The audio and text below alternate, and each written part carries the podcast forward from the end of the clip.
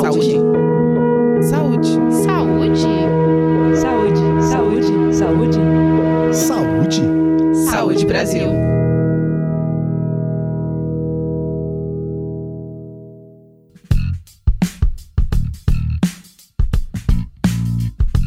Todo mundo quer ter uma alimentação mais saudável, mas durante a quarentena a gente acaba consumindo o que é mais rápido, fácil ou confortável.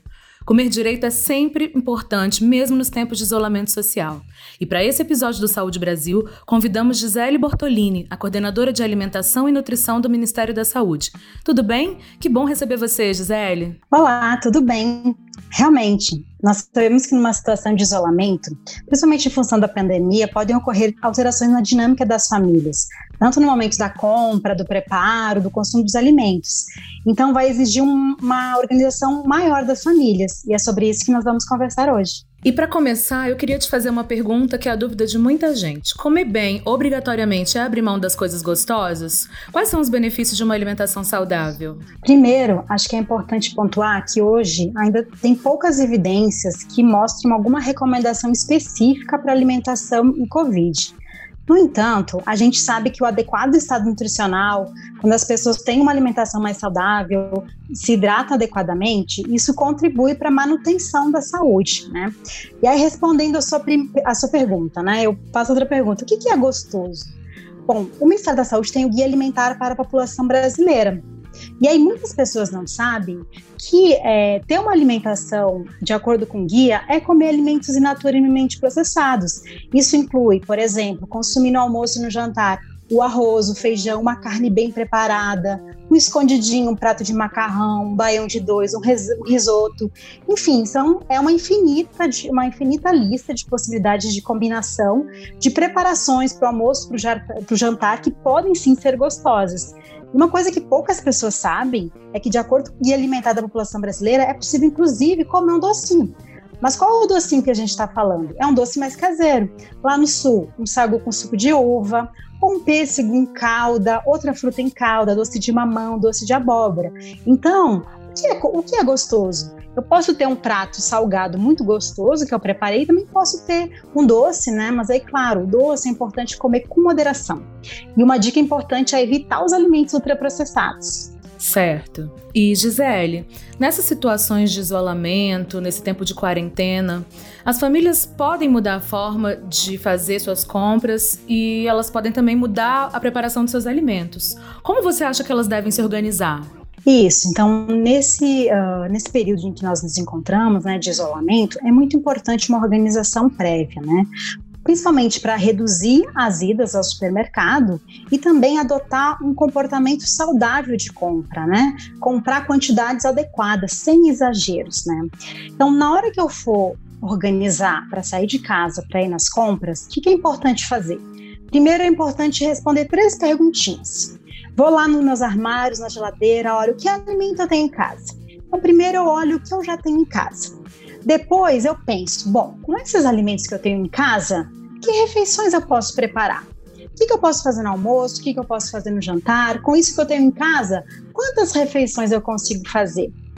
E aí depois eu penso, bom, o que mais eu preciso comprar para preparar outras refeições além do que eu já tenho e consigo preparar que eu tenho em casa? Então, depois de responder essas perguntas, é que eu de fato então faço a minha lista de compras, né? Então, aí no momento que eu conseguir fechar a minha lista do que eu preciso de fato comprar para me organizar e para reduzir as minhas idas ao supermercado, então se eu consigo fazer uma lista para comprar alimentos, né? Quem tinha frequência, quem tinha o hábito de ir para o supermercado uma, duas vezes na semana, é importante reduzir, né, o número de idas ao supermercado. Então, fazer uma lista de compras pensando nas refeições futuras ajuda e diminui, faz com que as pessoas uh, precisem ir menos ao supermercado. E aí, quando eu chego no supermercado, né, é, é muito importante também é, organizar, inclusive a gestão do tempo, e evitar muito tempo, ficar muito tempo fora de casa. Então, eu cheguei no supermercado, o que eu vou priorizar na minha compra? Né? A gente pode e deve continuar seguindo guia alimentar da população brasileira. Que eu devo fazer da minha alimentação, a base da minha alimentação deve ser alimentos in natura e minimamente processados. O que, que é isso? Arroz, feijão, carne, batata, mandioca, é, verduras, legumes, leite, ovos. Então, eu vou escolher verduras e legumes, principalmente os que são produzidos localmente. E aí, quando eu vou escolher as frutas e verduras, é importante eu variar, né? Porque tem frutas e verduras que elas são menos perecíveis, né? Que eu preciso comer em poucos dias, mas tem legumes e verduras que duram mais tempo e que eu vou poder consumir, por exemplo, mais no final da minha semana.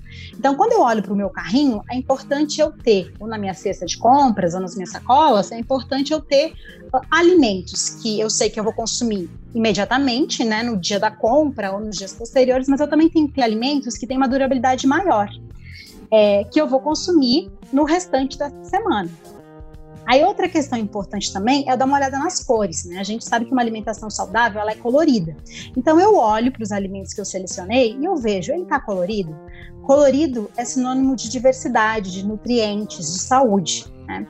E aí também tem outra dica que alguns lugares é, os agricultores estão se organizando e entregando em casa. Então, se esse serviço está disponível na sua localidade, é mais motivo para uh, diminuir uma saída de casa, né? De tentar identificar localmente se existem essas organizações e encomendar esses produtos, né, diretamente dos agricultores que vão entregar na sua casa. Certinho, Gisele. Outra pergunta. Naquela hora que dá vontade de comer porcaria, você está em casa, em home office, no meio da tarde. Tem alguma alternativa saudável? Ótimo, eu acho que a resposta dessa pergunta também é planejamento. Né? Então, assim, quem tem o hábito de fazer esse lanche no meio da manhã, no meio da tarde, com certeza vai sentir aquela fome, né? Então, o que, que é importante? É importante planejar ou no dia anterior, né, ou de manhã cedo, já pensar o que, que eu vou comer hoje no lanche, o que, que eu vou comer hoje no lanche da manhã, lanche da tarde, e deixar separado. Né? E tem uma infinita uh, possibilidade de combinações, né? Frutas, um leite batido com fruta, um iogurte, castanhas, um bolo caseiro, um pão de queijo, uma tapioca, um pão. É, e vale também um docinho, né? Tem aquelas pessoas que têm aquela vontade de comer um doce. E aí os doces que nós falamos, que tem uma pipoca caseira, né, um, uma, uma, fruta em compota, um doce de mamão, um doce de banana, uma goiabada. Então tem uma infinita de possibilidades, né, de, de, uh, de, combinações que são saudáveis, que podem fazer parte da nossa alimentação. Mas aí uma dica importante é, tanto na hora da compra, quando eu estou em casa, de evitar a compra de alimentos ultraprocessados, né, que são aqueles alimentos que quando eu olho para a lista de ingredientes e eu não reconheço aqueles ingredientes, né, que tem pouco alimento de verdade lá dentro, eu, de evitar de comprar esses alimentos e também evitar de ter em casa. Porque se eu tenho em casa, na hora que bater essa fome, essa vontade de comer a porcaria, né, como você colocou, eu vou ficar refém desse produto e eu vou consumir ele. Então é importante ter a mão, sim, principalmente quem tem crianças em casa, já deixar esses lanchinhos preparados, principalmente para as crianças, né? Deixar frutas mais à mão, tanto frutas in natura como frutas é, secas, pipoca, né, uma boa, uma boa sugestão de um lanche saudável, a tapioca, e incluir né, as crianças nesse processo. Certo. É, você já falou um pouco sobre o planejamento da alimentação, mas se você pudesse dar assim três dicas para quem não tem esse hábito, é, não tem esse costume, quais seriam? Ótimo. Acho que o, o primeiro ponto é envolver toda a família nas etapas que antecedem o consumo, né? Porque até eu consumir esse lanche, esse almoço, tem uma série de etapas. Que o primeiro é eu fazer a lista de compras, eu fazer o planejamento das refeições, eu ir para o supermercado, eu fazer a compra, eu chegar em casa, eu fazer a higienização, eu guardar esses alimentos, eu preparar e eu consumir. Então, uh, principalmente quem está em home office, é importante dividir essas tarefas, né? Entre o homem, a mulher e as crianças ou adolescentes já tiverem idade de contribuir. Aí, quais que são as dicas, acho que, que assim, que contribuem muito para quem não tem o hábito, né? E agora precisou começar a cozinhar, por exemplo. Então, tem uma série de uh, alimentos que eu posso preparar e deixá-los prontos. Então, por exemplo, o arroz e o feijão, que é a base da alimentação dos brasileiros. No domingo, por exemplo, ou na segunda, um dia da semana, eu vou fazer esse feijão e esse arroz. E aí eu vou congelar em potes na geladeira para a semana inteira. Então, uma dica importante é fazer essa refeição que é a nossa base, o arroz e feijão, em quantidades maiores. Que aí eu vou comer por vários dias. Tem a opção de eu fazer a carne também, em quantidades maiores, eu congelar em potinhos. Ou tem pessoas que gostam de fazer a carne na hora ou a salada na hora. E tem legumes que eu também posso fazer deixar congelado. Então, acho que uma dica importante é fazer, né? É, em quantidades maiores e congelar, principalmente para o almoço e para o jantar. Para o café da manhã, é, no Brasil é muito tradicional o consumo do pão. É possível também congelar o pão, é possível comprar farinha de tapioca, né? Às vezes eu compro 500 gramas ou um quilo, é uma quantidade grande, eu posso congelar em potinhos e eu vou descongelando à medida que eu for consumindo. O pão de queijo também é possível congelar. Então, para as principais refeições, esse planejamento que inclui preparar quantidades maiores é, facilita muito na hora de, uh, de consumir alimentos mais saudáveis em casa. Certo. É, e além dessa, dessa etapa, para além da etapa de planejar, uma questão super importante é preparar corretamente os alimentos. Você tem dicas de como higienizar os produtos comprados, como os vegetais, as frutas e os legumes? Isso, então assim, toda vez que eu saio de casa, né, principalmente uh, na hora das compras, quando eu chego em casa, então a primeira coisa é tirar o sapato, né? Tomar um banho, trocar de roupa se possível, lavar as mãos, né? É, com água e sabão, antebraço.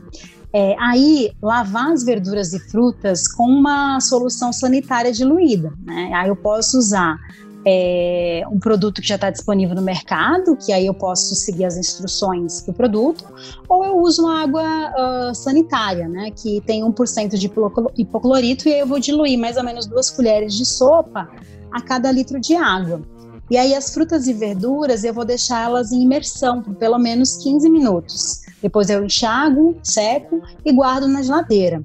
A outra dica importante também, que, por exemplo, para alimentos que eles vêm embalados, diferentes de frutas e verduras que eu posso fazer higienização e guardar, é, por exemplo, o pacote do arroz, o pacote de feijão.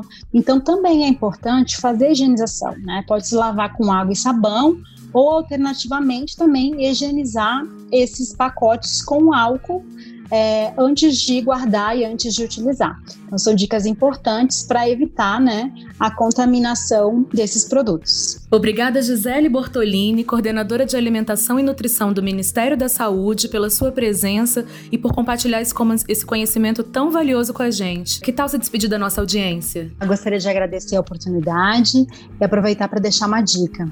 Baixe o Guia Alimentar para a População Brasileira no site do Ministério da Saúde. Aproveite esse tempo para ler as recomendações do Ministério da Saúde e conhecer tanto o Guia Alimentar da População Brasileira como o Guia Alimentar para as Crianças Brasileiras menores de dois anos. Até breve. E você que nos ouve, lembre-se, a saúde mental é tão importante quanto a saúde física.